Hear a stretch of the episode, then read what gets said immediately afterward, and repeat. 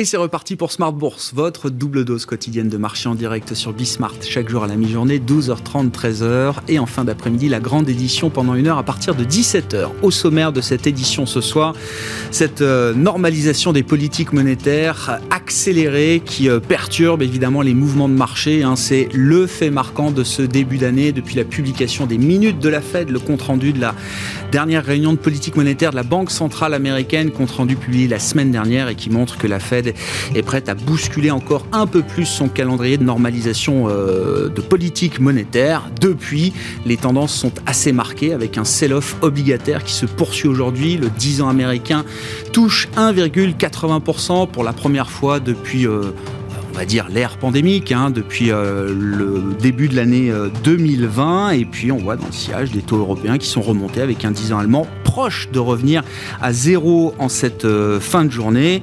Même cause, mêmes effets, sell-off obligataire, perturbe le marché euh, action avec des indices en général hein, qui sont quand même en baisse assez marquée aujourd'hui et surtout les indices avec des composantes croissantes, euh, croissance pardon, euh, importantes. On pense par exemple au Nasdaq qui recule de près de 2,5% en ce début de séance encore pour les marchés américains.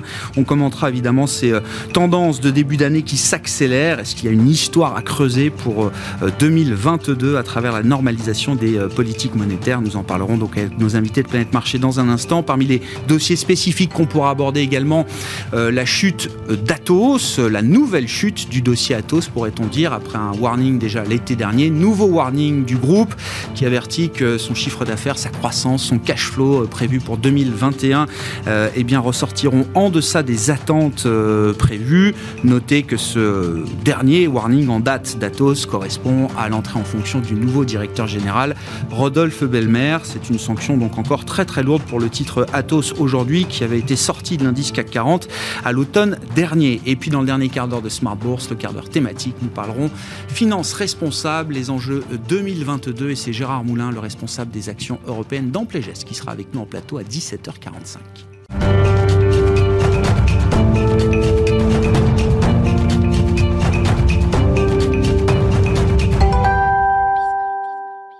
Et donc une séance qui pique un peu sur les marchés euh, actions. Le résumé de cette journée de bourse, c'est avec Alix Nguyen. Le repli continue à la bourse de Paris. Même chose à Wall Street qui amorce la séance plombée par les technologiques. Les prises de risque sont moindres à deux jours de la publication aux États-Unis des chiffres de l'inflation, données qui pourraient renforcer les anticipations de hausse des taux de la Fed. On relève aussi que les statistiques du jour, pourtant satisfaisantes, n'ont rien changé au mood ambiant dans la zone euro et pour le mois de novembre, comme prévu, le taux de chômage a ralenti à 7,2% après 7,3% en octobre. Les entreprises signalent cependant que la pénurie de main-d'œuvre impacte la production. L'indice Centix de confiance des investisseurs a pour sa part enregistré une amélioration surprise à 14,9 points en janvier après 13,5 en décembre. Demain, le marché surveillera l'audition de Jérôme Powell par la commission bancaire du Sénat dans le cadre de sa nomination à un second mandat à la tête de la Fed. Jeudi, ce sera au tour de Lael Brennard pour le poste de vice-président Powell et Brennard pourraient à cette occasion donner de nouvelles informations euh, sur le timing des hausses des taux d'intérêt de la Banque centrale américaine. Le rendement de l'emprunt américain à 10 ans se tend autour d'1,7% après avoir touché un peu plus d'1,8%, euh, son plus haut niveau depuis janvier 2020. Euh, en territoire négatif depuis près de 3 ans, celui du Bund allemand de même échéance s'est rapproché du seuil de 0%, à son plus haut depuis mai 2019, sous l'effet de la nouvelle poussée de l'inflation tant en Allemagne que dans la zone euro, où elle a atteint un record à 5% sur un an en décembre. Les valeurs technologiques sont les plus touchées au niveau européen. Le stock 600 dédié connaît la plus forte baisse sectorielle. ST Microelectronics, Worldline et Téléperformance ralentissent. Atos chute de plus de 18% après des résultats annuels inférieurs aux objectifs financiers qu'il avait présentés l'été dernier pour 2021. L'entreprise a fait état d'un chiffre d'affaires 2021 de l'ordre de 10,8 milliards d'euros en décroissance d'environ 2,4% alors que le groupe tablait sur des revenus stables. La marge opérationnelle s'est établie à environ 4% en 2021 contre un objectif de l'ordre de 6%. À l'inverse, les valeurs liées au tourisme sont appréciées. ADP Air France KLM et Accor progressent. Le secteur de l'aéronautique s'en sort bien lui aussi, dont Thales qui est en nette hausse. Plus forte hausse du CAC, Orange connaît une belle ascension. Christelle Heidemann, administratrice du groupe et patronne de Schneider en Europe, pourrait faire figure de favori parmi les candidats à la succession de Stéphane Richard. C'est une info des échos. Et puis Ubisoft bondit, l'éditeur américain de jeux pour téléphone mobile Zynga a accepté d'être acheté par Tech2 Interactive au prix de 9,86 dollars par action, soit une valorisation totale de 12,7 milliards de dollars. À New York, Zynga décolle de plus de 46%. Tendance, mon ami, chaque jour à 12h30 et 17h dans Smart Bourse sur Bismart avec Alix Nguyen.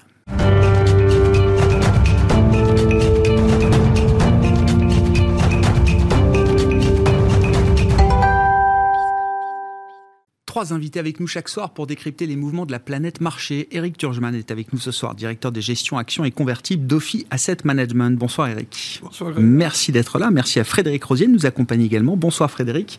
Bonsoir. Ravi de vous retrouver. Meilleurs vœux. Vous êtes co-responsable de la gestion de portefeuille chez Mirabeau et compagnie à Paris et Nicolas Gottsman avec nous pour compléter ce, ce trio euh, d'experts. Bonsoir Nicolas. Bonsoir. Merci d'être là. Vous êtes responsable de la stratégie macroéconomique de la financière de la Cité. On va en venir bien sûr au mouvement de marché qui euh, marque ce début d'année 2022, mais pour bien comprendre l'histoire qui est en train de s'écrire, il faut sans doute revenir aux minutes de la Réserve fédérale américaine publiée la semaine dernière, donc un compte-rendu de 5 pages environ qui rapporte la substance des débats qui se tenaient lors de la dernière réunion du comité de politique monétaire les 14 et 15 décembre dernier. On note que la mention de réduction du bilan est citée peut-être 20, 25 fois dans ces 5 pages, Nicolas. Ce qui laisse entendre quand même que le débat sur la réduction du bilan est beaucoup plus avancé que ce qu'on pouvait imaginer peut-être en fin d'année dernière. Le marché s'était accommodé d'un tapering accéléré, de quelques hausses de taux signalées pour 2022, mais euh, le marché n'avait sans doute pas perçu la profondeur du débat sur euh, l'idée de la réduction du bilan. Est-ce qu'il faut être surpris euh, de l'accélération des discussions au sein de la Fed sur cette partie spécifique de la normalisation de la politique monétaire et euh, Est-ce que les conditions, euh, au regard du framework de la Fed, sont en passe d'être remplies pour que, oui, la Banque centrale américaine s'attaque à la réduction de son bilan dès cette année? Je, pense, que sur le, la question, c'est en gros de savoir où, se place l'économie américaine par rapport à là où on l'attendait. Et euh, effectivement, donc maintenant on parle effectivement de la réduction de la taille du bilan, de hausse des taux, et en fait, en gros, à quel point la Fed doit freiner sa politique monétaire. Euh, mais si je prends les prévisions de décembre 2020 de la Fed, euh, en fait, euh, à cette époque-là, donc le board estimait que la croissance serait de 4,2% pour l'année 2021 et qu'on aurait une inflation de 1,8, c'est-à-dire un PIB nominal en croissance à 6%. Le résultat, c'est qu'on va avoir un PIB nominal qui va être à peu près à 11%, voire peut-être même un peu au-delà, c'est-à-dire en gros 80% au-dessus des prévisions initiales. C'est-à-dire qu'on a aujourd'hui un PIB nominal qui, si on attend les chiffres du TK de cette année qui vont sortir donc le 27 janvier, là maintenant, on devrait avoir euh, un PIB nominal qui va être pour euh, la première fois depuis pas mal d'années au-dessus de son potentiel estimé par le Bureau économique du Congrès et au-dessus de la trajectoire qu'il avait avant crise. Si je, fais, si je prends les estimations de Goldman Sachs pour euh, l'année 2022, euh, la totalité, on va être en gros 3% au-dessus du potentiel, enfin euh, du potentiel estimé par le CBO. Ça serait la première fois depuis 1973 que ça arrive. C'est-à-dire en gros pour expliquer à quel point l'économie américaine est en plein boom, mmh, vrai, mmh, véritablement. Mmh, si je regarde ensuite un peu dans, plus dans le détail, le niveau de revenus américains il est 3% au-dessus de la trajectoire. C'est on est quasiment une année d'avance en termes de, de revenus. Si je regarde les dépenses, on est 3,9% au-dessus de la trajectoire. La même chose, on a une année d'avance. Si je regarde les salaires sur certaines catégories, notamment sur les, dans le secteur du, notamment des loisirs, je qu'on est 16% au-dessus du niveau de 2019 et on est 8% au-dessus de la trajectoire. Donc en gros, c'est comme si la crise n'avait pas eu lieu et qu'on avait une année d'avance sur le calendrier. Et sauf que, euh, à la différence euh, de la situation pré-crise, c'est qu'en pré-crise, on avait encore des taux qui étaient au-dessus de zéro. On était en phase, effectivement, enfin, un peu avant, euh, un peu avant la crise, on était plutôt dans une phase de décélération, en tout cas du, du, bilan, avec une volonté en gros de normaliser un peu la situation. On a eu un taux de chômage qui est arrivé à 3,9% là maintenant pour décembre mmh. euh, 2021. Or, c'est le niveau qu'on avait atteint en mai 2018. C'est-à-dire qu'en gros, on avait mis 10 ans pour attraper mmh. ce niveau de chômage. Là, on a mis à peu près 20 mois pour y arriver. Donc, c'est vraiment la puissance de l'économie américaine aujourd'hui. Elle est euh, vraiment, enfin, à peu près sans précédent, en tout cas dans l'histoire, en termes de reprise. Et encore une fois, euh, qu'on soit au-dessus de la trajectoire aujourd'hui, c'est pas arrivé depuis plus de 40 ans. Donc, encore une fois, jamais, euh, enfin, en tout cas, je pense que autour de cette table, on a quand même ouais, une économie aussi puissante qu'elle ne l'est actuellement actuellement, sauf qu'on a une, Fed qui est encore avec des taux zéro et qui est encore aujourd'hui en phase de tapering, mais ce qui veut dire qu'elle est encore en, train d'ajouter encore un peu de, de, de, de QE dans le marché. Donc évidemment, qu'il y a une préoccupation par rapport à ça. Et évidemment, tout ça est le résultat du mouvement qu'on a eu stratégique des autorités américaines, aussi bien de la part du monétaire que du budgétaire. Au lieu de vouloir rattraper en y allant doucement en appuyant doucement sur la pédale pour revenir à la trajectoire pré-crise, comme ce qu'on avait fait au lendemain de 2008, avec des résultats qui étaient quand même très lents et peu satisfaisants, aujourd'hui, on y va à fond. ne pas avoir répété les erreurs du, passé en termes de gestion de crise a permis effectivement une reprise sans précédent pour l'économie euh, américaine. Absolument. Et encore une fois, enfin, on avait mis 10 ans pour revenir à ce niveau de chômage. Là, on a mis 20 mois pour y arriver. Enfin, c'est un succès euh, gigantesque. Est-ce qu'ils sont en train de paniquer aujourd'hui, euh, Nicolas? Je ne pense pas qu'ils soient encore en train de paniquer. Je ne pense pas que ce soit le cas. Je pense que là maintenant, la grande question, c'est ça qui est, je, trouve assez fascinant de ce qui pourrait se passer l'année prochaine, c'est qu'on pourrait avoir en même temps une économie. Enfin, on, arrive aujourd'hui dans une situation où on va être au-dessus du potentiel, ce qui veut dire que logiquement, à partir de maintenant, on pourrait avoir une accélération des prix. Mais on n'aurait pas dû l'avoir avant. Sauf que comme le, niveau structurel de l'économie américaine s'est affaissé pendant l'année 2021, en fait, on a eu une accélération des prix avant. Ça veut dire qu'ils arrivent au-delà du potentiel en état déjà avec 7% d'inflation. On va avoir 7% sans doute euh, mercredi. Donc aujourd'hui, maintenant, ce qui pourrait être intéressant, c'est de voir éventuellement la capacité de l'économie américaine justement à absorber une part euh, de cette situation-là et de pouvoir produire plus pour pouvoir éventuellement continuer la hausse des prix et d'avoir donc une économie au-delà du potentiel, tout en ayant une diminution euh, progressive du dépression inflationniste. enfin, une dépression. Enfin, oui. Parce que 7%, ça va être lent de revenir à un niveau. Euh, les prix vont rester élevés, mais la progression des prix peut ralentir. Voilà, c'est un ralentissement de la progression des prix, tout en ayant un PIB nominal qui soit au-dessus du potentiel. Et là, je pense que si on arrivait à ça et qu'ils arrivent effectivement à, obtenir ces résultats à la fin de l'année, ça serait un succès euh, colossal. Ils peuvent se permettre de réduire le bilan entre temps. Je veux dire, euh, en tout cas aujourd'hui, avec la situation dans laquelle, dans laquelle ils sont, dire, bah, bah, ils ont, ils ont toutes les cartes en main. Je veux dire, ils ont, ils ont pour l'instant, ils ont un, ils ont un full aux as. Ils ont, ils ont, l'économie est revenue à un niveau. Non mais, je veux dire, c'est une réussite. Enfin, je sais. Non, mais les, prix, les, prix, sont, les prix sont élevés, d'accord. Il y a une progression des prix. Quand je il y a une autre manière de voir les choses, qui est de dire, ils, font une erreur, ils sont en retard depuis trop longtemps et donc ils sont obligés d'accélérer leur calendrier aujourd'hui pour rattraper une erreur qui aurait été d'en faire beaucoup trop. Au, euh. niveau, au niveau macro, la seule erreur enfin, qu'on pourrait, leur, qu'on pourrait leur reprocher, c'est de se dire, regardez, la, composition de la distribution de la consommation américaine, on est encore aujourd'hui 25% au-dessus de la tendance sur les biens, on est 3% en dessous des services. C'est, enfin, c'est, 400 milliards annuels d'un côté et c'est 300 milliards de l'autre côté. Donc en gros, s'il y avait une normalisation, si, en fait, si les gens avaient consommé à peu près comme avant, euh, en fait, il n'y aurait pas de perturbation sur les prix. Enfin, pas, en tout cas, pas du tout au niveau qu'on a actuellement. Donc, évidemment qu'il y a un problème structurel qui est là. franchement, c'est difficile de leur reprocher euh, ça. Euh, c'était quand même difficilement perceptible avant, euh, enfin, l'année dernière, et que le calibrage macro en global, en tout cas, il est, enfin, il est plutôt réussi. Encore une fois, si je regarde le niveau du nominal, aujourd'hui, on est pile sur la trajectoire pré-crise. Donc, absolument, pour, pour le moment, c'est parfait. Eric, alors, bah, donc, une économie américaine euh, sortie euh, de la crise euh, avec une, vitesse de reprise incroyable. Aujourd'hui, l'idée d'une Fed qui sera beaucoup moins accommodante. Quels enseignements, quelles conclusions on en tire sur le plan de l'investissement? Nicolas a dit beaucoup de choses, hein, tout à fait vrai sur le, succès de, leur politique. De toute manière, à un moment donné. Donc vous êtes déjà dans, l'équipe qui, considère que la Fed a réussi là où elle avait peut-être bah, moins bien réussi dans les crises précédentes. Non, mais ils n'avaient pas beaucoup le choix. C'est-à-dire qu'à un moment donné, il y, a, enfin, il, y a, la peste et le choléra pour les banques centrales, c'est-à-dire à un moment donné l'inflation ou la récession. Bon, ils sont toujours en train d'essayer de naviguer pour éviter À la fin de la journée, c'est cette question. C'est toujours la question. Euh, entre les deux mots, euh, la récession, c'est pire. Parce qu'à un moment donné, on ne sait plus comment faire pour euh, essayer de, repartir. L'inflation, on arrive toujours à un moment donné à, à la stopper, même si ça peut poser des problèmes d'équilibre de marché voilà, on remonte les taux, on diminue le bilan et on arrive à peu près à freiner. Quand on est en récession comme le Japon pendant 30 ans, là c'est parti pour euh, des années, des années de galère. Donc ils ont toujours une ligne de, crête qui n'est pas, pas évidente. Et là, ça date depuis d'ailleurs 15 euh, ans, hein, enfin depuis la crise euh, Lehman Brothers, ils ont décidé d'arroser plutôt que de, voilà, en se disant on écopera un peu plus tard. Ben, maintenant ils commencent à écoper.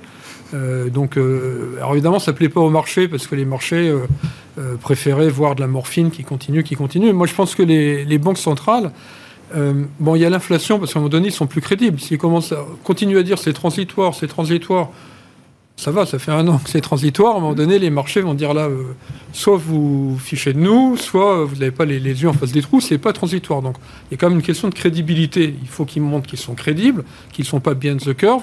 Donc ça, c'est le premier plan. Et puis, euh, qu'ils évitent quand même des, bulles Parce qu'à un moment donné, euh, les bulles, c'est pas un problème, c'est quand elles s'éclatent le, problème. Et des bulles, il y en a. Enfin, il y, en a sur le marché obligataire, parce que de toute manière, le 10 ans américain ne devrait pas être là où il est avec la croissance et l'inflation qu'on a, enfin, en tout cas euh, par rapport à ce qu'on a appris en économie, hein, mmh. on ne devrait pas être à 1,80, 70. Quant au taux euh, allemand à zéro, là aussi, c'est une blague. Et puis, ça, va, ça peut poser des problèmes, et puis même au sein de l'Europe, etc. Donc, euh, à un moment donné, il faut aussi dégonfler ces bulles. Et, et donc, bah, oui, alors c'est un peu surprenant parce qu'il y a encore un mois ou deux, d'abord, on s'attendait à deux hausses des taux aux États-Unis, on va en être à 4 enfin 3 ou 4 euh, pour, certains. Nous, on a 3 chez nous, enfin euh, peut-être 4. Et puis la réduction du bilan, ça s'était pas du, ah, tout attendu. Donc euh, bah, ils ont souhaité leur vœu à leur manière, en douchant un peu. et encore, c'est modéré hein, sur les marchés actions. On est, on est Justement, c'est la question. Est-ce que ça implique que la Fed, qui a dans son mandat officieux quand même les prix de marché, est-ce que ça implique qu'elle est dans une phase où elle va se montrer beaucoup moins sensible à la correction du prix de certains actifs. Alors on pense peut-être au marché action, mais on peut penser au marché immobilier euh, également. Oui, mais là aussi, le marché immobilier, ça pose aussi des problèmes euh, sociaux. Voilà. Et euh, donc les banques centrales, qui ne sont pas du tout indépendantes, hein, enfin ça c'est un leurre, ne sont pas indépendantes, elles sont nommées de façon par les, gouvernements et ils, avancent ensemble. Donc elles ne sont pas indépendantes. Et euh, le problème social, c'est aussi un problème pour les banques centrales, parce que ça l'est pour les gouvernants. Et la hausse de l'immobilier crée un problème, parce que finalement... Euh, L'immobilier qui monte, qui monte, ça arrange effectivement euh, les possédants, ça arrange ceux qui ont profité de la hausse notamment de la bourse ou du bitcoin ou que sais-je pour réussir à acheter 2, 3, 4 maisons, mais à côté de ça, ça exclut euh, toute une partie de la population qui n'a plus accès. Donc à un moment donné, ce problème social, c'était aussi un problème en Chine, euh, mais c'est le problème un peu dans pas mal de pays plus enfin, industrialisés ou non. Euh, là aussi, il faut freiner. Donc, euh, tout ça concourt un peu à essayer de, limiter euh, les excès. Il y en a eu sur l'immobilier, il y en a sur le marché obligataire, sur certains pans de, la cote action, même si ce n'est pas l'ensemble des, actions qui, qui est surévalué. Mais il y a, il y a, on voit des bulles sur les valeurs vertes, par exemple. Et quant aux valeurs. On les voit encore ces bulles où elles sont en train de se corriger quand même bah, euh, sous la surface des indices. oui, elles se corrigent un peu, mais enfin il y a tellement d'argent qui va là-dedans parce que bah, c'est les thématiques qui font ça. Il y a encore des valeurs très fortement valorisées. Et quand il y a une déception, ça ne pardonne pas. Et quant à la hausse des taux, pour revenir à la, question sur euh, qu'est-ce qui va se passer, euh, les, la hausse ces dernières années des marchés actions, en tout cas de toutes les composantes croissantes, croissance, c'est quand même en grande partie dû à la baisse des taux. Alors mm. certes, il y a eu des progressions de bénéfices. Quand on regarde LVMH, L'Oréal, enfin toutes ces valeurs, il y a eu des progressions très euh, satisfaisantes des bénéfices. Mm. À part que les cours, ils ont monté beaucoup plus vite que la hausse des bénéfices. Pourquoi? Parce que les taux n'arrêtaient pas de baisser. À partir du moment où on, considère que les taux sont au plancher et qu'ils vont remonter, il n'y a pas de raison qu'il y ait expansion des, PE. Donc on va arrêter de donner des prix à l'infini euh, bah, au futur et on va revenir à des prix un peu plus euh, présents euh, d'une bah, certaine manière? Disons que la poursuite de la hausse des valeurs taux, entre guillemets, en long défensif de croissance, mmh. ce qu'on veut, les valeurs taux, maintenant elles vont plus bénéficier du moteur des taux, normalement. Donc il faut qu'on continue à avoir une expansion des bénéfices. Et la moindre défaillance sera sanctionnée durement. Quoi. Frédéric, qu'est-ce que, effectivement, encore une fois, repartant des minutes de la fête, de la stratégie de politique monétaire aux États-Unis qui s'accélère, qu'est-ce que ça implique en termes de, marché? Euh, Des tendances qu'on avait peut-être déjà perçues d'ailleurs au cours de, au cours de l'année dernière. Euh, sur le, bah, c'est bien simple, hein, sur les dix premiers jours de, bourse, euh, l'écart de performance entre la sphère value en Europe et la sphère croissance, c'est 11%. C'est-à-dire qu'on je regardais un peu, c'est le niveau le plus haut depuis euh, octobre 2018 de mémoire. Euh, mais c'est très rare. Je veux dire, ce phénomène-là, on a connu bien sûr en 2009, euh, période 2008-2009, mais cet écart, il est phénoménal. Alors c'est vrai qu'on se pose la question, c'est un, allez, faut pas exagérer, c'est un petit mouvement de taux euh, en tout cas, aux États-Unis, c'est un petit mouvement de taux. En Europe, on ne peut pas dire que ce soit un. Voilà, les taux, le taux français, au moment où on se parle, il doit être à 0,2, 0,25. Mmh. Mmh. euh, donc, ce n'est pas un, mouvement énorme, mais sur les valeurs européennes, 11, 11 points d'écart, 11% d'écart de performance entre la, croissance et les valeurs value. C'est vrai que le rattrapage, il est d'une violence qui avait déjà commencé d'ailleurs sur la fin, euh, la fin de l'année dernière. Hein. Donc, on était déjà à peu près à 4 ou 5% sur décembre. Donc, ça fait quand même 15% d'écart de valorisation. Bon, c'est vrai qu'il y avait un écart aussi qui était à l'extrême euh, entre la Qui était croissance, historique. qui était historique. C'est-à-dire que la value n'avait pas démérité, mais l'écart Ouais. valorisation value Exactement. versus euh, croissance était euh, Ouais, l'écart le plus important Donc, de on- l'histoire. On, a ce, ce rattrapage. Alors, sur la- je suis d'accord tout à fait sur, la, la- sur les valeurs de croissance.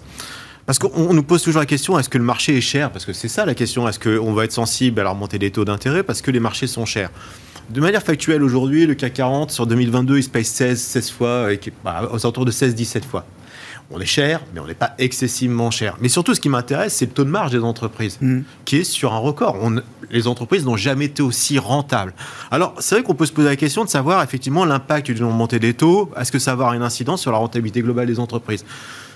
Peut-être, mais il y a une partie qui est structurelle. Je pense que la pandémie a fait que bon nombre d'entreprises ont accéléré considérablement la, la transformation, la transformation nu- numérique, la digitalisation, euh, la gestion des stocks. Tout ça a fait que aujourd'hui les entreprises sont structurellement, à mon avis, beaucoup plus rentables qu'elles n'étaient par le passé. Autre fait aussi marquant, c'est que les entreprises ne sont pas endettées.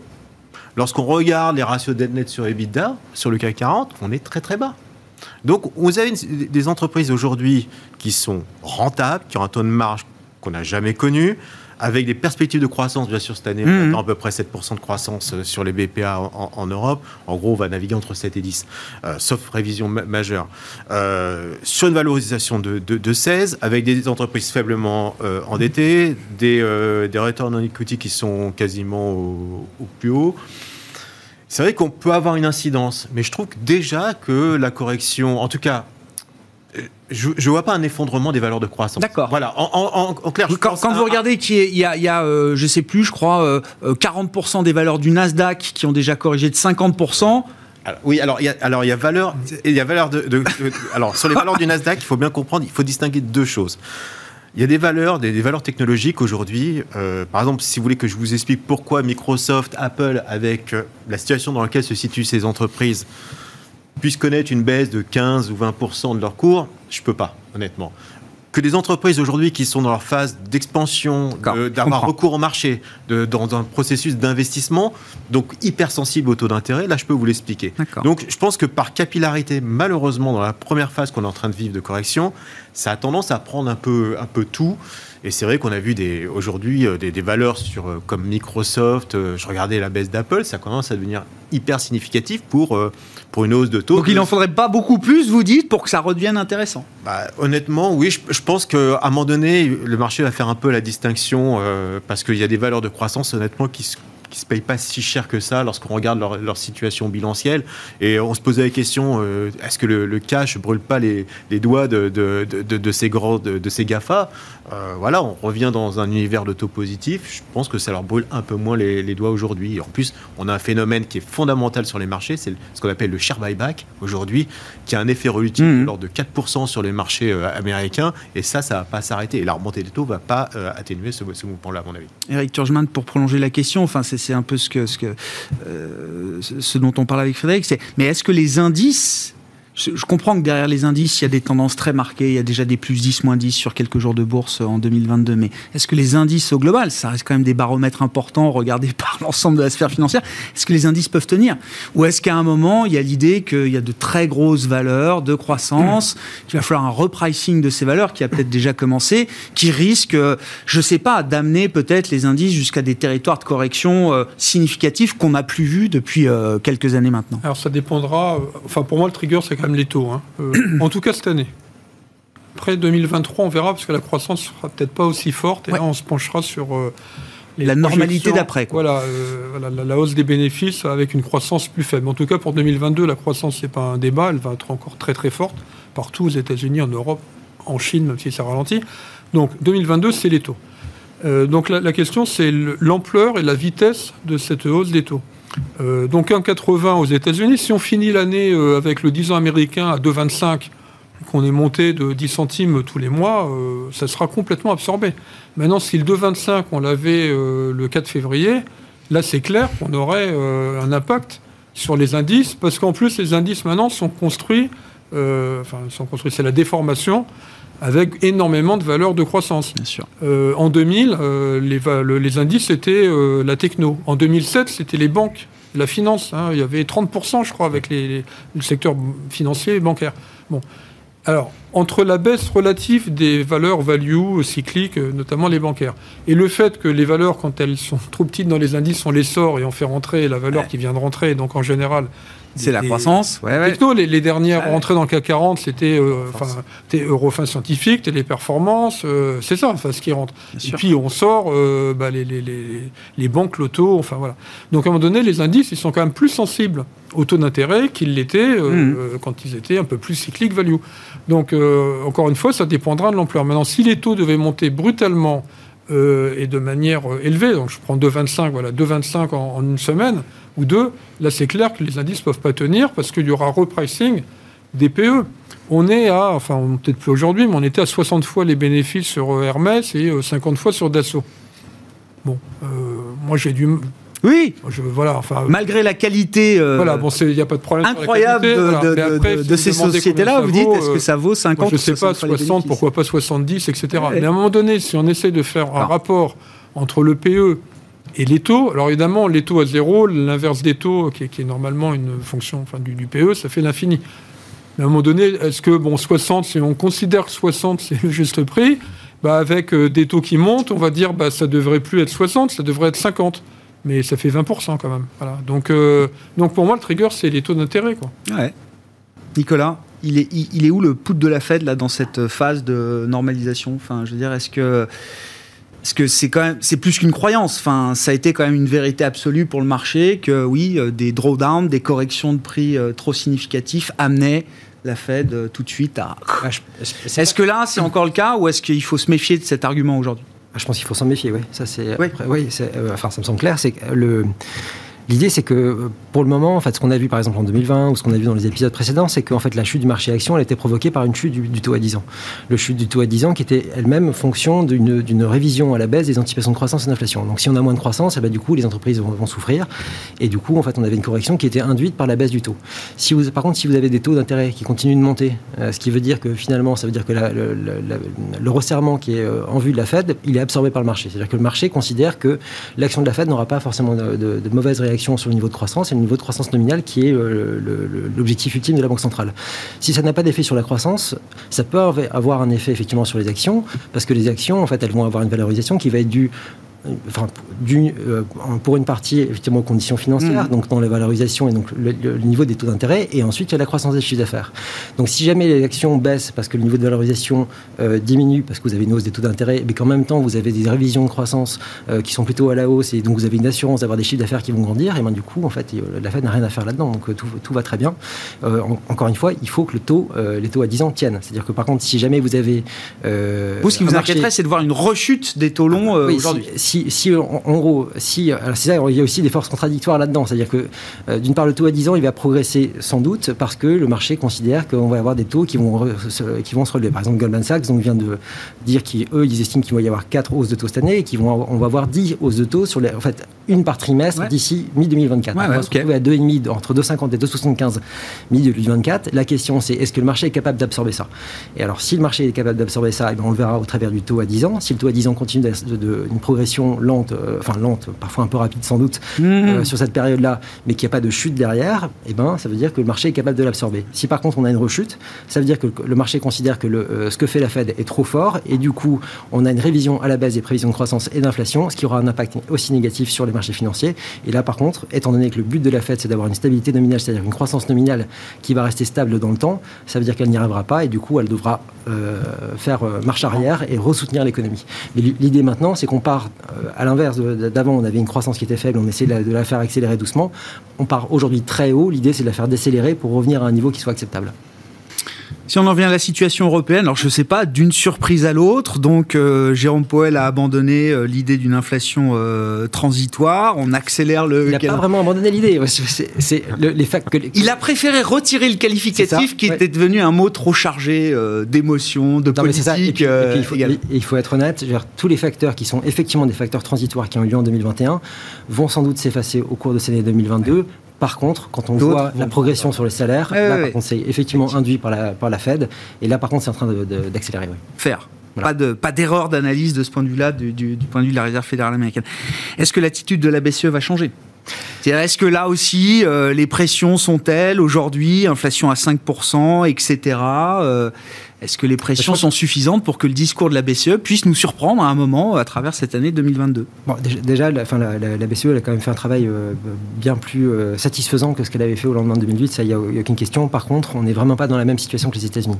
Si je reprends le rapport euh, de, ce dont je parlais avant, c'est-à-dire en gros une économie américaine qui va dépasser son, sa trajectoire d'avant-crise, aujourd'hui en Europe, on est à moins 3%, et par rapport à la, trajectoire d'avant-crise, c'est-à-dire qu'on n'est pas revenu mm. à notre trajectoire, on n'est pas revenu au, niveau auquel on pourrait être aujourd'hui, et si je regarde les de la BCE, on ne va pas y arriver même à la fin 2024. Donc on sera toujours à moins 3% par rapport à ce niveau-là. Donc en fait, finalement, aujourd'hui, peut-être que les États-Unis ont besoin de décélérer, mais finalement, les Européens, ils pourraient peut-être encore accélérer un petit peu pour pouvoir revenir justement à ce niveau. Ensuite, on a effectivement une inflation qui est à 5% aujourd'hui en zone euro. Euh, cela dit, si je prends euh, la moyenne d'inflation sur deux ans et que j'enlève les prix de l'énergie, juste pour voir, en gros, c'est pas pour masquer l'inflation, c'est simplement pour voir quelles sont les dynamiques internes vraiment à la zone euro, j'arrive à 1,50. Donc il n'y a rien d'affolant, c'est pas du tout le cas aujourd'hui. On est beaucoup plus fort aux États-Unis euh, de ce côté-là. Donc pour le moment, il n'y a pas de crainte inflationniste qui serait induite par la politique de la BCE. Donc il n'y a aucune raison d'aller freiner la situation. Ensuite, le risque qu'on a toujours avec la BCE, on verra ce qu'il ce advient par rapport à ça, c'est que les erreurs qu'elle a fait, notamment en 2008 et 2011, c'était aussi induit parce qu'on avait des prix de l'énergie qui étaient élevés. Et du coup, on a fait payer aux consommateurs américains et aux salariés européens. En gros, on les a fait payer cette hausse de l'inflation. C'est-à-dire, en gros, on, va, on a réduit le niveau d'activité européen pour pouvoir absorber l'inflation, enfin faire baisser l'inflation intérieure à la zone euro pour pouvoir compenser ce qui se passer sur les prix de l'énergie. Ce qui n'est pas forcément une bonne politique. On a fait perdre des emplois. Ah oui, on a fait pour dire les choses. Non, non, mais, c'est ça. On a créé du chômage. bien. Euh, on a fait les mécanismes à l'œuvre pour compenser la hausse des prix de l'énergie. Ce qui n'est pas forcément une bonne solution, et c'est ce qu'il faudrait éviter pour les euh, pour les mois à venir. Bon, Sauf que les prix de l'énergie, ça devient quand même un sujet euh, dont on ne peut pas s'affranchir. Enfin, Isabelle Schnabel le dit aussi dans son dernier discours, membre du directoire allemand de la Banque centrale européenne. Ça, je crois.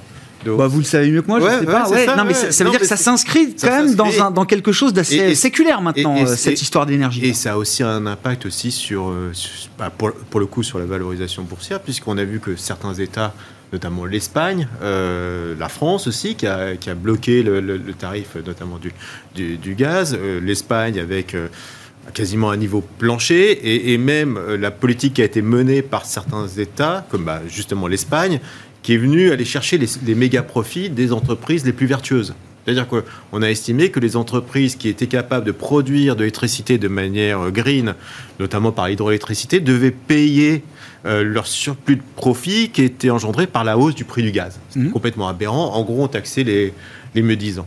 Donc euh, il y, a, y, a plein de, de questions là-dessus. Le prix, est-ce que le prix, bon, on sait qu'il va y avoir quand même de rendez-vous qui est relativement important entre nos amis américains et russes sur l'Ukraine et que ce qu'on est en train de dire peut voler en éclats euh, dans une semaine si on n'a pas euh, une sortie euh, par le haut de cette détente. Parce que là, clairement, notre hyperdépendance au gaz russe, c'est tellement forte. Nos amis allemands le savent très très bien, euh, amis espagnols également. Donc il ne faudrait pas non plus qu'on ait une dérive. Donc il va falloir être quand même extrêmement vigilant par rapport à ça. Et cette composante, honnêtement, je ne la vois pas baisser dans l'immédiat. Et donc c'est un thème d'investissement. Ça reste un thème d'investissement. Euh, l'année dernière, je disais que l'énergie pour moi était le. D'ailleurs, c'est le meilleur performeur l'énergie aux États-Unis. Hein. Euh, moins vrai en Europe, euh, parce que c'est vrai qu'on est plus réglementé en Europe. Donc je pense effectivement qu'il va non seulement ça va être un ça va être porteur parce que c'est un secteur qui a globalement sous-performé qui a potentiellement une distribution relativement élevée et en plus qui va être, à mon avis, drivé par les fusions-acquisitions, puisqu'il y a beaucoup de sociétés qui ont besoin de décarboner aussi leur production d'électricité et donc on le sait, il y a beaucoup d'acteurs de taille moyenne, par exemple, qui pourraient être des cibles potentielles. Donc je pense que ça va être un, secteur qui va être assez mouvementé dans les trimestres à venir on, peut investir euh, de manière stratégique dans le thème de l'énergie en conservant une, euh, une approche euh, responsable sur le plan de l'environnement? Prenez les acteurs, alors Iberdrola est un peu cher, mais des NDSA, des, des NL, des choses, des choses comme ça, oui. Même Engie, parce que le, aujourd'hui, le gros discours autour de la taxonomie européenne est savoir si oui ou non le gaz rentre un peu dans, dans cette énergie entre, mm. entre guillemets green. Donc ça, c'est vrai que ça, c'est un facteur relativement important et qui pourrait booster. Si on bouge les tour effectivement ah de ce bah. qui est green, oui, ça. Bah oui. Non, typiquement, on peut estimer aujourd'hui qu'un acteur comme Engie euh, a une décote de l'ordre de 20-25% à cause justement de cette problématique de taxonomie européenne sur le gaz. Sur le thème de l'énergie, euh, Eric, vous êtes, oui, vous achetez l'idée là aussi que c'est un thème d'investissement. Alors après, il y a l'enjeu immédiat, on a besoin du fossile, euh, les enjeux de demain, il faudra plus de renouvelables. Donc pour l'investisseur, j'imagine qu'il y a plusieurs leviers à activer, mais euh, ça reste quand même un thème. il y a plein de questions.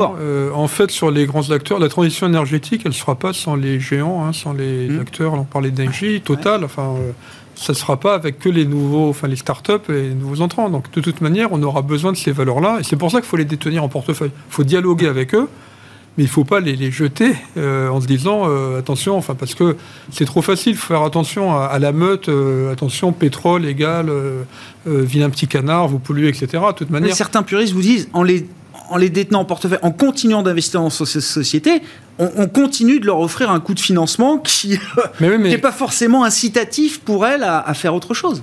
Ben non, parce que de toute façon, ils, vont être incités. De toute manière, à un moment donné, le pétrolier qui dirait moi je ne fais que du pétrole, de manière, il sera sorti de tous les indices de tous les portefeuilles. Donc à un moment donné, il n'arrivera même plus à se financer. Donc on voit bien qu'il y a une transition. Eux-mêmes font la transition. Enfin, mm. Total a changé de nom, c'est pas pour rien. Euh, bon, on leur dit en gros, euh, voilà, enfin, on, demande aux asset managers et aux investisseurs de sortir complètement du pétrole d'ici alors 2050, 2035, etc. Donc voilà, ça, les pousse et ils vont le faire. Et donc il faut les accompagner à faire cette transition parce qu'on ne pourra pas la faire uniquement avec des boîtes de 5 personnes qui se, créent. Donc, euh, donc attention, et là aussi je pense que voilà. Et du coup, euh, c'est des valeurs qui ont été énormément vendues qui, à mon avis, euh, ont encore du potentiel. Enfin, Total, si le, pétrole est entre 80 et 100 dollars, elle vaut plus que ce qu'elle vaut aujourd'hui. Elle est valorisée avec un cours de pétrole plus bas. C'est même histoire pour les banques. Ce sont quand même deux secteurs qui se sont distingués euh, en bien l'an dernier, hein, ce qui était quand même une nouveauté par rapport aux, années précédentes. Pour autant, c'est des secteurs qui sont encore euh, très peu détenus, sous-détenus par euh, l'ensemble des, euh, des, gestionnaires, des gérants. Alors, c'est il y a plein. C'est sous-détenu, oui, parce qu'en plus, elle rentre pas, elle coche pas les cases. et ensuite, c'était des valeurs. Alors, bon, c'est un peu différent. Le secteur bancaire, il est lié au taux d'intérêt en grande partie. Alors, plus ou moins en fonction des banques. Hein. le Crédit Agricole, c'est pas la même incidence que pour la Société Générale ou la BNP, mais comme toute manière, les investisseurs, euh, ils trient plus beaucoup. Euh, les, taux, les taux montent ou ils baissent. Le mmh. secteur bancaire, il monte et il baisse de manière uniforme. Euh, il y a eu un fort rebond des banques, mais enfin, elles sont au niveau de février 2020. C'est-à-dire, là, effectivement, on dit, bon, la Générale a pris 76% l'année dernière, 8% depuis le début de l'année, le Crédit Agricole aussi c'est tout juste le niveau auquel elles étaient en 2020. Entre-temps, il y a des valeurs de croissance qui ont fait 75%. Euh, Donc attention, attention, il faut, voir d'où elles viennent. Je ne parle même pas de leur niveau de 2007, hein, parce que là, on est à, on est à des années-lumière. Donc... Oui, alors qu'en termes de profitabilité, elles sont en train de battre de nouveaux records, de qualité des actifs, en termes de distribution de dividendes et de retour aux actionnaires, on va trouver là des métriques qui, euh, qui sont supérieures à celles qu'on connaissait pour ces banques quand c'était ah bah. l'âge d'or de l'investissement euh, bancaire. Si le thème du rendement revient à la mode et si on est convaincu que le rendement est pérenne, alors évidemment, ça tombe mal, parce qu'en 2020, euh, on a ordonné aux banques de suspendre les dividendes enfin, ils ont suspendu, ils les ont redonnés sous une autre forme, et puis ils ont bon. Et à la fin, ça fait, euh, il y a des valeurs à, je sais pas, le Crédit Agricole à 7% de rendement, ou quelque chose comme ça. Donc, si on ne croit pas qu'ils vont baisser leurs euh, leur dividendes dans les années à venir, euh, à un moment donné, oui, ça fait des, ça fait des, valeurs, des valeurs attrayantes, voilà. Nicolas, alors euh, beaucoup de politique hein, euh, prévues tout au long de cette année. Je vous fais pas le calendrier, mais est-ce que euh, la, politique et les marchés, oui, vont, enfin, ça va être une conversation euh, qu'il va falloir avoir à un moment, je sais pas, euh, l'Italie est devant nous, là, Mario Draghi qui passerait d'un fauteuil de président à l'autre, est-ce que ça coûte au spread italien euh? Il y, a ça, il y a, je pense que il y a, donc il y a ce qui passe en Europe, les élections françaises, les élections italiennes, enfin un peu partout. On a aussi bah, surtout les élections américaines, qui là on peut dire, on, peut déjà même considérer aujourd'hui que l'agenda économique du président Biden est déjà fini, en fait, plus ou moins, parce qu'il est probable qu'il perde les élections et déjà aujourd'hui il est à peu près bloqué sur ce qu'il voulait faire, donc il aura tenu un an en termes en termes économiques. Mais je pense que ce qui va prendre le dessus, effectivement, c'est le sujet que vous évoquiez euh, avant, c'est euh, les négociations avec la Russie, les négociations avec l'Iran, ce qui est en train de se passer avec euh, Taïwan, aussi bien que les États-Unis et aussi avec les Européens, avec la question lituanienne. Et que tout ça, notamment sur les questions énergétiques que vous évoquiez avant, c'est qu'on est aujourd'hui dans une situation où, en gros, dans le secteur énergétique, enfin, en tout cas pour le pétrole, on investit peu depuis, depuis 2015. on est donc contraint sur le niveau d'offres. par contre, le niveau de demande continue de progresser de façon, enfin, de revenir au-dessus des, des 100 millions de barils jour. Du coup, on a une situation, et d'ailleurs ça se voit assez bien dans le marché, c'est que vous regardez, les anticipations d'inflation n'augmentent pas vraiment. Par contre, ce qui augmente pas mal, c'est les, primes d'inflation. Et là, on voit que les opérateurs, en fait, prennent simplement conscience d'une situation où a une situation très tendue, effectivement, mm. sur, le, sur le pétrole entre la demande et l'offre, et que n'importe quel dérapage qui pourrait avoir au niveau géopolitique, aussi bien avec la Russie qu'avec l'Iran, euh, pourrait envoyer les prix à un niveau euh, stratosphérique assez rapidement, justement parce que l'inélasticité de la situation provoquerait cette situation-là. Donc euh, ça, c'est vraiment un risque à prendre en compte. Et les questions géopolitiques, ouais, je pense, vont prendre un, poids plus important qu'elles ne l'avaient euh, l'année dernière. En tout cas, pour, cette année 2022, c'est à peu près, à peu près certain. Et, ça redonne par ailleurs un, poids clé euh, à l'OPEP, euh, plus la Russie, bien sûr, vous avez cité la Russie, mais l'OPEP en tant que cartel. Je me souviens qu'il y a quelques années, on nous expliquait que c'était la fin du cartel. Hein. Oui, bah, on voit que, effectivement, depuis deux ans, c'est pas tout Et on voit qu'on regarde chaque réunion technique de l'OPEP aujourd'hui pour savoir s'ils vont bien euh, délivrer un peu plus de barils, comme conformément à leur plan de. Mais finalement, c'est ça. Et la, question, c'est que dans une situation où on a pour le moment, en tout cas, pas d'investissement suffisant aux États-Unis pour pouvoir revenir avec le, gaz, le gaz de schiste, enfin, et, et le pétrole, euh, du coup, on est contraint au niveau de l'offre américaine et on se rend compte également que, alors c'est pas tout euh, sur la volonté des pays de l'OPEP de pouvoir augmenter leur production, c'est ce qu'ils peuvent le faire. Mmh. Et ça, on est quand même de moins en moins sûr qu'on pourra arriver à des niveaux qui soient satisfaisants par rapport au niveau de la demande. Et donc oui, ça peut avoir des conséquences assez fortes, aussi bien sur les, euh, sur les marchés, sur le niveau des prix de l'énergie, du coup sur le niveau d'inflation et, les politiques des banques centrales. on revient à la case départ. Pour finir, Frédéric et puis Eric, je sais pas un petit mot sur Atos. Hein, ça reste une des situations spéciales qu'on ah, avec attention. C'est très spécial. C'est quoi l'histoire d'Atos en 2022, Frédéric euh, Est-ce que ça peut être une histoire plus positive Parce qu'à force de creuser. Atos, à force d'allumer des warnings en soirée sur le péage de Saint-Arnaud à 15 oh. C'est terrible quand même. C'est une entreprise, malheureusement. Et on voilà, il y a un nouveau DG. Ouais, on va laisser. Alors, c'est vrai qu'il y, a plein de problématiques. quoi. Oui.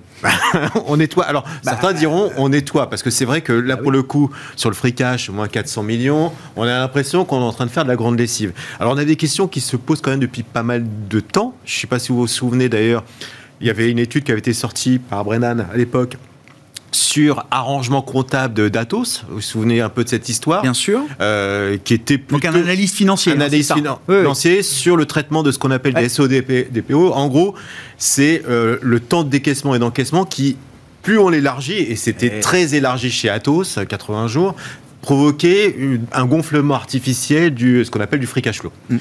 Euh, et donc on, générait comme ça une, sorte, situation de trésorerie qui était euh, artificielle. Euh, donc ça c'était déjà le premier problème. Puis après une accumulation quand même de choses. Le rachat avorté de DXC sur des prix stratosphériques sur de l'infrastructure, c'est vraiment pas ce qu'avait prévu la, société à peine un mois. Ça valait 10 milliards. Hein, ouais, 10 hein, la même taille qu'Atos. Boîte américaine, oui à l'époque parce que maintenant c'est 4 milliards Atos. Mais, 3 milliards 5, ouais. sur des métiers de l'infrastructure qui n'étaient pas au départ par le cœur de développement d'Atos a prévu. Donc un coût pour la confiance en plus. Un problème d'audit aussi. Euh, puis euh, derrière, un, problème, un, problème de croissance. Donc, donc, Quand on a accumulé tous ces déboires, est-ce que ça peut et, être que mieux désormais alors, non seulement c'est pas de la croissance, mais maintenant c'est de la décroissance, avec des taux de marge qui sont, qui sont euh, ce qu'ils sont. donc la question, c'est l'avenir d'Atos aujourd'hui. Et, je reste sur ce que j'avais dit il y a maintenant plusieurs mois. Je pense que le seul avenir d'Atos, honnêtement, au regard de, de sa situation, c'est un reprochement avec un acteur qui, pour moi, est l'acteur le plus naturel, ça serait Orange. Euh, alors, il y, a sûr certains parlent de Thales, donc euh, on partirait peut-être effectivement sur une situation d'un éclatement d'Atos, mais je pense que le plus naturel, ça serait un leader de la cybersécurité des infrastructures télécom, et je pense qu'un rapprochement Atos-Orange aurait du sens dans un univers qui va être quand même de plus en plus tendu, tendu sur la cybersécurité. Et du coup, on a envie d'en faire une petite ligne d'Atos ah, à 32 euros mais... c'est spéculatif. non, mais ça qu'il faut comprendre. Euh, ça fait, ça fait, ça fait deux, ans qu'on me dit que c'est value. Euh, non, il y a mais il y a mieux à faire. Non, mais c'est oui, bah, c'est vrai, c'est vrai qu'il y a mieux à faire, mais mais par contre, je pense que c'est un dossier qui va bouger effectivement, mm. euh, certainement très rapidement. On peut pas laisser filer euh, cette société de, de cette manière. Eric, bon, c'est un peu spécifique, mais que vous inspire le dossier Atos Attends, moi, Frédéric a tout dit, ça a l'air d'être un expert. Alors, RRN plus intelligent. Non, mais alors le problème, c'est les voilà les valeurs value à un moment donné, bah, elle est encore plus value qu'elle l'était avant-hier. Et euh, bah, tout n'est pas bon dans la value. Non, bah, la moindre déception, bah, voilà, la moindre déception et puis la, confiance qui est quand même euh, sacrément cassée. Alors après, en revanche, s'il y a un rapprochement avec euh, Orange ou Thales, ça se fera des cours quand même nettement supérieurs au cours actuel, mais voilà, faut être capable de les prendre et de dormir dessus pendant quelques temps, en espérant qu'il n'y ait pas encore une mauvaise nouvelle. C'est pas la première hein, de mauvaise. Non, non, il y avait déjà eu un warning en juillet. Enfin, dans les mauvaises nouvelles récentes, oui, il y avait déjà eu un warning en, en juillet cours de bourse s'est à nouveau effondré sur des plus bas multi-annuels à moins de 32 euros ce soir. Merci à vous trois, messieurs. Merci, d'avoir été les invités de Planète Marché ce soir. Eric Turgeman, directeur de gestion actions et convertibles d'Ophi AM. Frédéric Rosier, co-responsable de la gestion de portefeuille de Mirabeau et compagnie à Paris. Nicolas Gottsman, responsable de la stratégie macroéconomique de la financière de la Cité.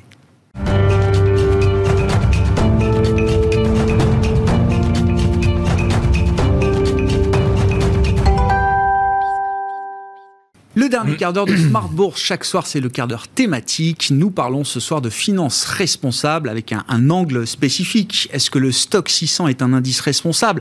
Même plus spécifique que ça encore, est-ce que la performance du stock 600 en 2021 est une performance responsable Point d'interrogation. Question qu'on pose à Gérard Moulin qui est à mes côtés en plateau. Gérard, bonsoir et bienvenue. Bonsoir Grégoire. Vous êtes responsable des actions européennes chez euh, Amplegest et vous avez fait ce travail d'analyse effectivement. Alors, Stock 600, le grand indice euh, large euh, européen, vous avez regardé la perf du Stox, mais la perf, la perf des, secteurs qui composent l'indice. Quels sont les enseignements que vous retirez de cette euh, analyse? Et je repose ma question, est-ce que la performance de 2021 euh, en Europe pour le stock 600 est une performance d'investisseurs responsable ou pas? Oui, c'est une question centrale, c'est une question du moment, ça sera une question des années qui viennent. J'entendais un de vos intervenants précédemment. Euh, souvent dans la profession, on peut prendre une interview aujourd'hui, on l'aurait hum, faite 20 ans avant, et ça aurait été à peu près la même. C'est-à-dire qu'on peut à nouveau, on considère finalement que euh, tout est comme avant et que il faut être actionnaire des groupes de l'énergie parce que ça les pousse à bouger, que le financement des banques qui juste viennent de basculer 50-50 les derniers mois de 2021 entre l'énergie fossile et les nouvelles énergies, ça va se faire aussi normalement. On peut être actionnaire de tous les groupes, c'est pas un problème. Moi, je dis juste que dans le monde actuel, dire qu'on peut investir de la même façon qu'il y a 20 ans, c'est passer outre tout ce travail formidable sous l'impulsion des clients qui a été fait par le, commencé à être fait par le monde de l'asset management et des investisseurs en général. Ça va jusqu'aux green bonds. Euh, c'est faire fi de tout ce travail et de dire business as usual. Et ce qu'on faisait avant, on le fait, on le fait également, mais pas pour les mêmes raisons, mais on change rien. Et nous, chez nous, on pense qu'il faut changer quelque ah chose. Partant de l'idée quand même que, euh, parce qu'effectivement, on a parlé du secteur de l'énergie, du secteur bancaire ça fait quand même, euh, allez, je sais pas, une dizaine d'années que plus personne n'investit euh, ni dans les banques ni dans l'énergie. Et c'est bien d'ailleurs le problème qu'on a quand on regarde l'énergie euh, aujourd'hui. Je voulais juste apporter cette petite nuance, oui, alors. Gérard. Mais je vous laisse répondre. Et puis, encore une fois, qu'est-ce que vous avez trouvé dans la décomposition sectorielle de la performance du stock 600 Je ne sais pas aller précisément dans la, dans la réponse. Donc effectivement, donc ce qui en ressort, c'est que L'énergie, euh, les transports et les matières premières ont été des très gros contributeurs à la performance. Et dans l'énergie, attention de ne pas confondre les utilities et les grands groupes pétroliers. Mhm. D'abord, c'est deux compartiments différents. Dans les utilities, il y a beaucoup de choses très intéressantes qui se passent. Effectivement, chez Engie, en France, en Allemagne, en Espagne et en Italie aussi. Euh, quant aux grands groupes fossiles, certes, ils font la transition. Enfin, quand on regarde encore le business généré par leur business traditionnel, il est largement majoritaire. C'est un tout début de commencement de transition.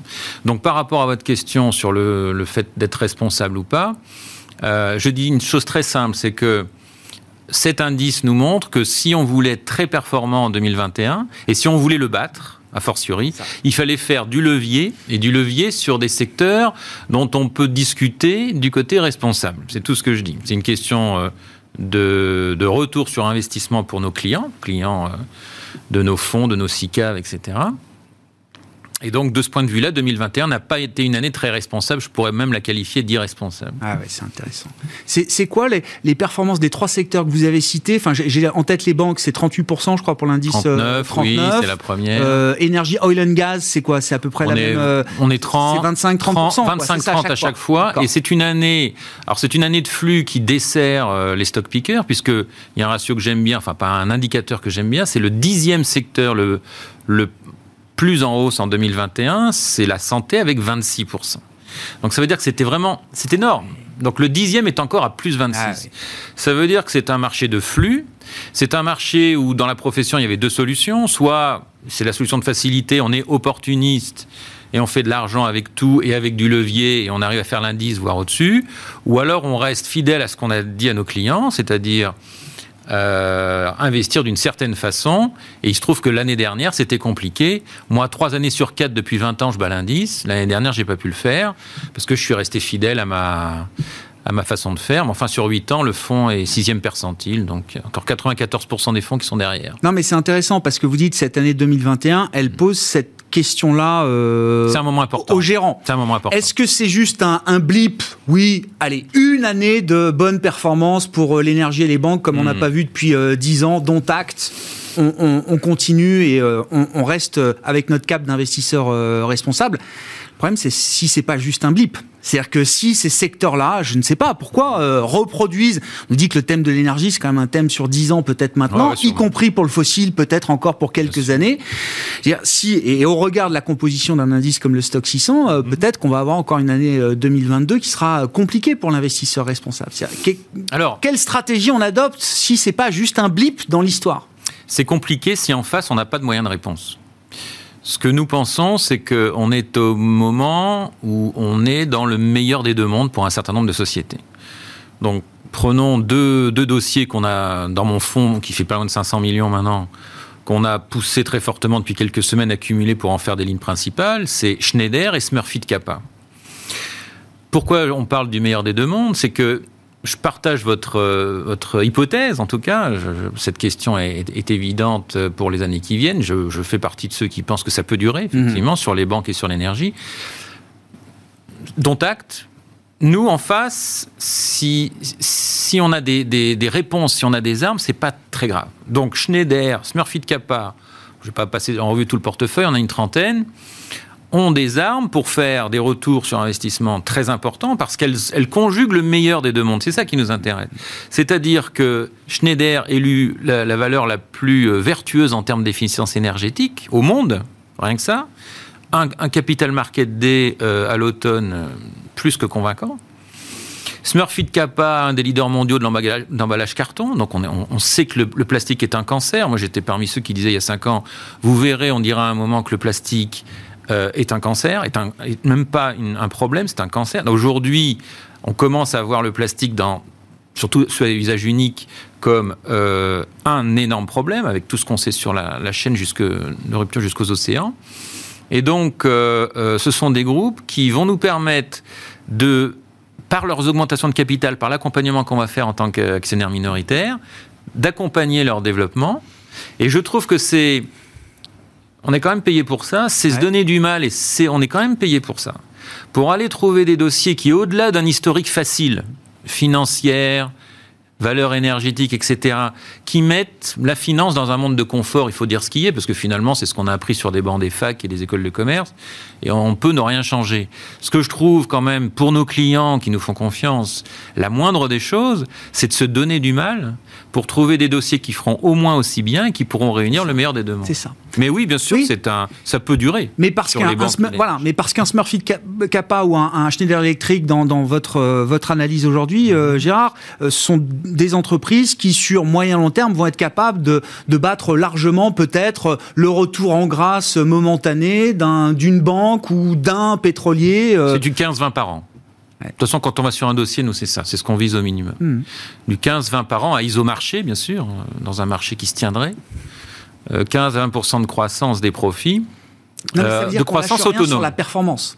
Non, exactement. On ne peut pas lâcher sur la performance, même si on a un moment qui ramène les intérêts des investisseurs peut-être vers des secteurs euh, de l'ancien monde, entre guillemets. Oui, parce qu'on se doit quand même. On est là pour Eh valoriser un capital. Il y a des valeurs, vous l'avez vu. Euh, on en parlait en aparté tout à l'heure, sur les éoliennes, par exemple en Europe, et notamment le leader mondial avec Vestas. Vestas est une valeur verte, je ne veux pas développer, mais disons que ça, elle est dans cette case-là. Bah, elle apporte des éoliennes. Donc, Oui. bon. Après, il y a l'empreinte carbone de la chaîne des Eh oui. éoliennes. Mais bon, hein, Bah oui, mais. dans, moi, je raisonne aussi beaucoup en, sur l'urbanisation et le fait que quand même euh, euh, les véhicules électriques, l'éolien dont on peut discuter l'empreinte carbone, c'est quand même in fine euh, 12 millions de personnes dans le monde qui meurent de maladies respiratoires, bah 12 millions de malades en moins. Parce que quoi qu'on en dise, même si la chaîne carbone n'est pas très bonne, euh, en termes de maladies respiratoires, c'est déjà énorme. Donc rien que là-dessus, c'est c'est pas trop euh, contestable. Euh, sur d'autres sujets un peu plus. Mais disons que sur, euh, sur Vestas, euh, on a un problème là de euh, répercussion des hausses de coûts dans les prix de vente. Vous savez que c'est mon credo depuis 20 ans, le pricing power. Euh, donc une incapacité à passer à un grand nombre de hausses de coûts, et finalement avec en plus, au moment des négociations de contrats avec les grands donneurs d'ordre, des prix qui baissent structurellement. Parce que contrairement à ce qu'on pense, il n'y a pas Eh. tant de barrières à l'entrée que ça dans les éoliennes. Eh oui. Donc ça, c'est un dossier qui ne satisfait pas nos critères financiers et qui pourrait se- satisfaire nos critères, ce qu'on appelle les critères extra-financiers. Mais nous, ce qu'on cherche, encore Eh une oui. fois, c'est le meilleur des deux mondes. On est là pour deux. faire de la paire. Ah ouais. Donc on a, sur ce fonds de 500, d'un demi-milliard, hein, il fait 500 millions, on a euh, que 31 lignes. Donc il n'y en a pas beaucoup en Europe qui satisfont de, de critères. Pour conclure, euh, Gérard, Schneider Electric, ok, mais pourquoi seulement maintenant? Enfin, je veux dire, c'est déjà un titre- pas là, de, hier, ça fait des semaines qu'on l'accumule ou des mois. ouais. Oui, bah, enfin, quand même très récent. C'est déjà Ouais. un titre qui est au plus haut. Enfin, vous avez. euh, Bon, 2021, elle n'a pas eu un parcours. 2021, c'est le dernier trimestre qui a été un parcours formidable sur Schneider. Quand vous regardez avant, c'était. Non, mais l'histoire n'est pas entamée, c'est ce que- c'est ce que je veux dire. Alors, nous, ce qu'on aime bien, c'est les dérivées secondes positives. Donc, en fait, euh, en fait, on perd beaucoup plus si on prend des dossiers très tôt, parce qu'on est sur des histoires un peu, non pas de pile ou face, c'est un métier sérieux, mais disons, il peut arriver beaucoup de choses si on n'a pas un grand nombre d'informations. Le, toute la finesse du métier dans ce monde de brut, c'est de prendre un dossier qui a commencé déjà à partir, mais dont le cours n'a pas intégré le changement de pente en dérivée seconde positive. C'est un petit peu, euh, Ah, peu mais technique, mais, Non, non, mais c'est c'est que pour vous c'est très clair. J'espère que ça l'est pour tout le monde. Euh, ça veut dire que sur Schneider, euh, il y a un faisceau en ce moment de d'éléments positifs qui vont concrétiser cette accélération. Ouais. Je veux pas être long. C'est principalement post-Covid d'énormes euh, subventions européennes pour favoriser le- l'efficience énergétique et Schneider comme le grand euh, ou d'autres groupes en Europe vont, vont en profiter. C'est un capital market day de 7 heures il y a quelques semaines qui était hyper convaincant avec chaque patron de division qui explique. En fait, il n'y a pas vraiment de fin à cette histoire parce que euh, l'efficience énergétique et la rénovation, ça sera, ça s'arrêtera jamais. Ça s'arrêtera jamais. Et même ce qu'on va rénover maintenant, il faudra le refaire dans 15 ans. Donc, au-delà de la construction neuve qui, vous le savez, est un peu bloquée pour des raisons financières, toute la partie rénovation aussi bien pour l'habitat que pour les usines. Euh, et les bureaux, euh, on n'en est qu'au début. Donc c'est le début d'une nouvelle histoire avec un taux de croissance interne qui va passer de 4,5 à 7,8. Donc on voit bien qu'on est sur une dérivée seconde positive. Merci beaucoup euh, Gérard. Merci pour cette, euh, cet éclairage. Alors très intéressant hein, parce qu'il y a la question du benchmark, le stock 600 et puis comment est-ce que la gestion active peut euh, garder le cap d'une gestion responsable quand les indices le- l'ont peut-être été un peu moins à travers l'année 2021. Gérard Moulin qui est avec nous en plateau, responsable des actions européennes chez Amplégeste pour terminer cette émission ce soir. On se retrouve demain en direct à 12h30 sur Bismart.